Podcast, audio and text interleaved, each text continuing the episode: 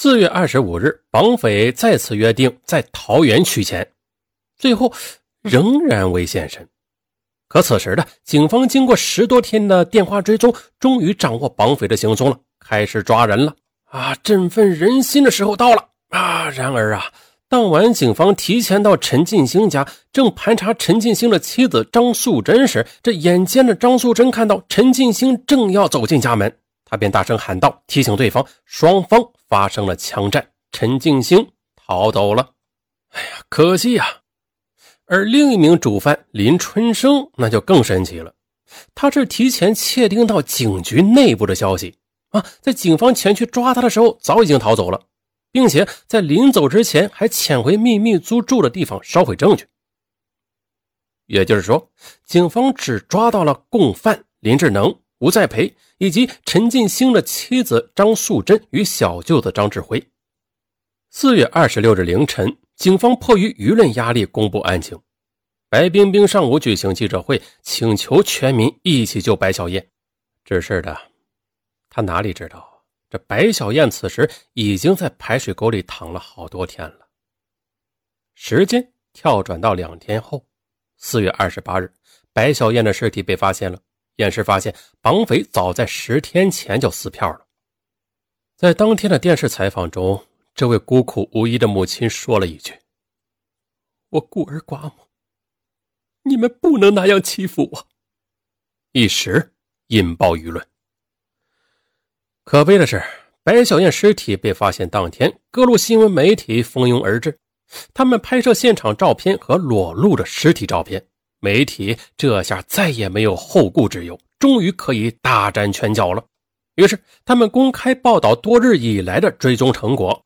电视台《自立早报》《中国时报》甚至不顾被害人隐私与人权，刊登出被害人惨遭凌辱、死状凄惨的裸露照片，引起一片哗然。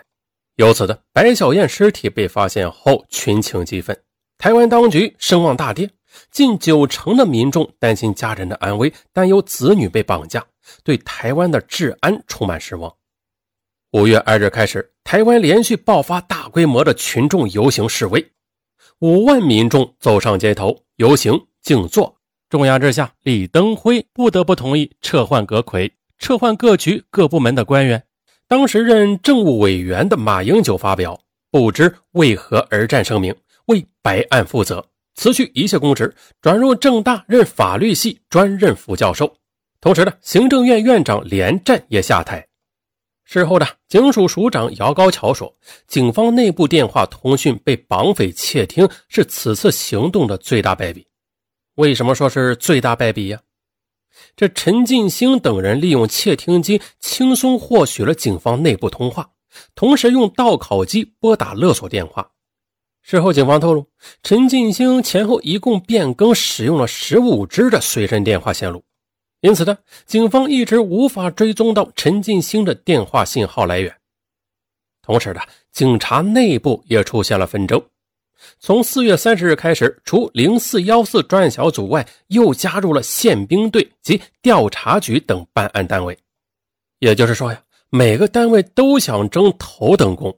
于是啊。彼此掌握的线索，哎，都不告诉对方，各自单打独斗，甚至呢为了得到对方掌握的信息，警察内部还相互窃听。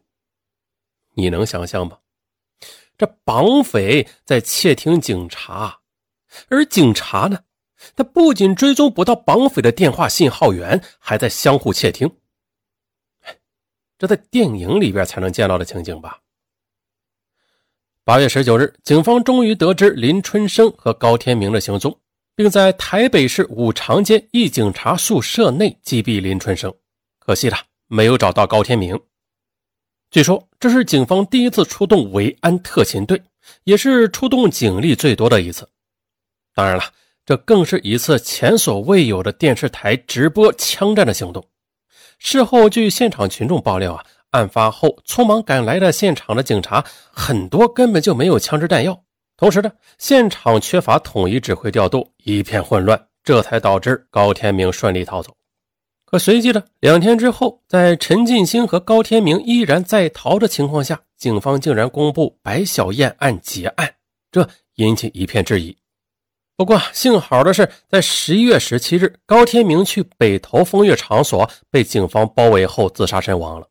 很快的，十月十八日中午，漏网的陈进兴闯入当时南非驻台武官卓茂奇家中，绑架其一家五口人做人质，并且声称自己受到司法迫害，所以他提出了要求国际媒体采访、会见妻子张素贞和检察官张振兴等条件。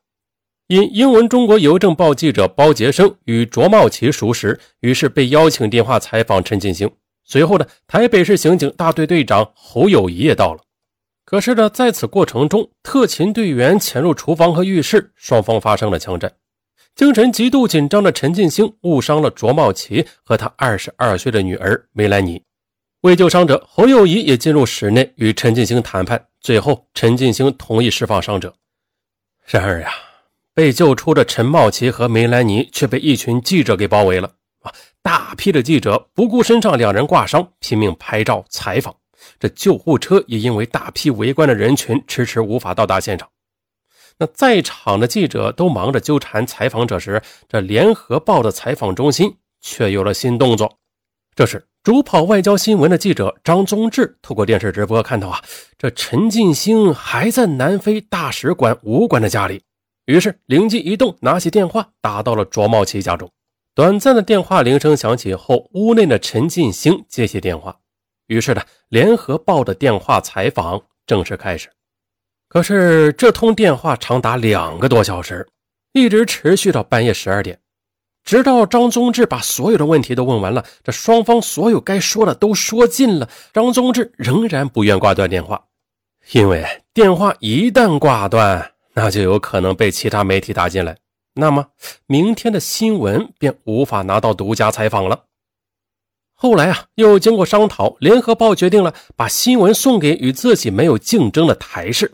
就这样呢，十九日凌晨二十二分，电话被台视打进来，主播尚文开始电话采访陈进兴啊。透过电视，陈进兴的声音第一次出现在所有的观众耳中。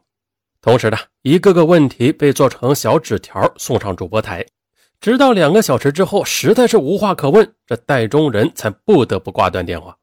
而后呢，陆续有中视、东森、超市等媒体进行采访。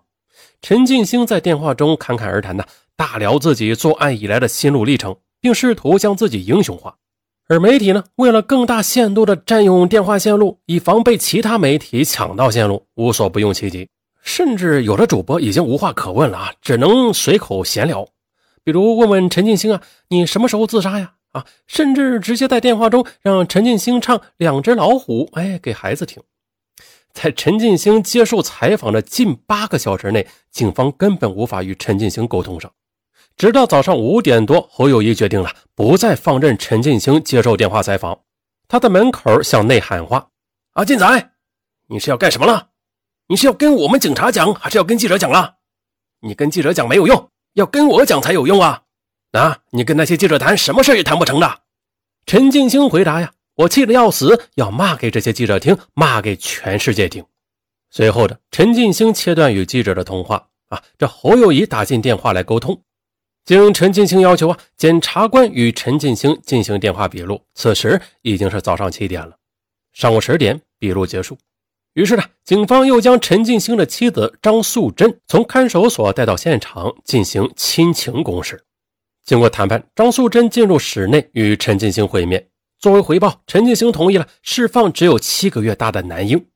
随后，陈进兴又回复：“我考虑在下午四点选择自杀或投降，请大家不要再来打扰我，让我冷静思考。”下午两点，陈进兴的岳母带着陈进兴的两个孩子进入别墅与陈进兴相聚。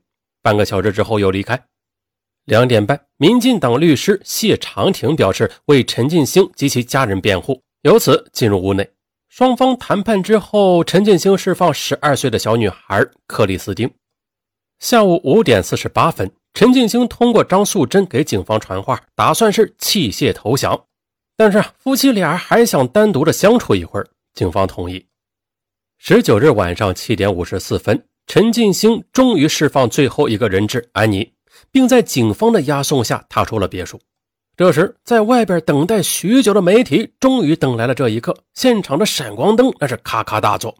陈进兴看了四周一眼，一言不发，随即坐上警车离开。由此啊，长达多日的劫持事件终于结束了。在陈进兴自首之后交代啊，他在逃亡期间还陆续犯下了至少十九件的性侵案和多起绑架勒索案，具体太多了。嗯，但是就白小燕这起案件是当时引起的轰动最大的啊，其他案件啊，上文就先不说了。好，咱们继续说这个案件啊，在一九九八年十二月二十四日，台湾最高法院判处陈进兴死刑，于一九九九年十月六日执行枪决，至此。白小燕案件终于落下帷幕，就是这么一起刑事绑架案愈演愈烈。当时啊，民进党抓住白小燕案，批评国民党执政无能，这民众对国民党的信心下降。国民党主席李登辉撤换当局各部门的官员，当时的时任台湾行政院政务委员的马英九辞去公职，离开台湾政坛，还有行政院的院长连战也下台。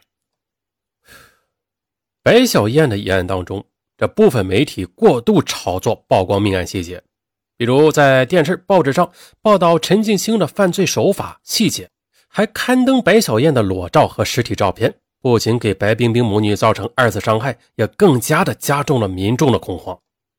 啊，类似的场景还出现在二零一零年八月二十三日。那天，一辆载有二十二名香港游客的旅游大巴在菲律宾马尼拉龙塔广场被劫持了。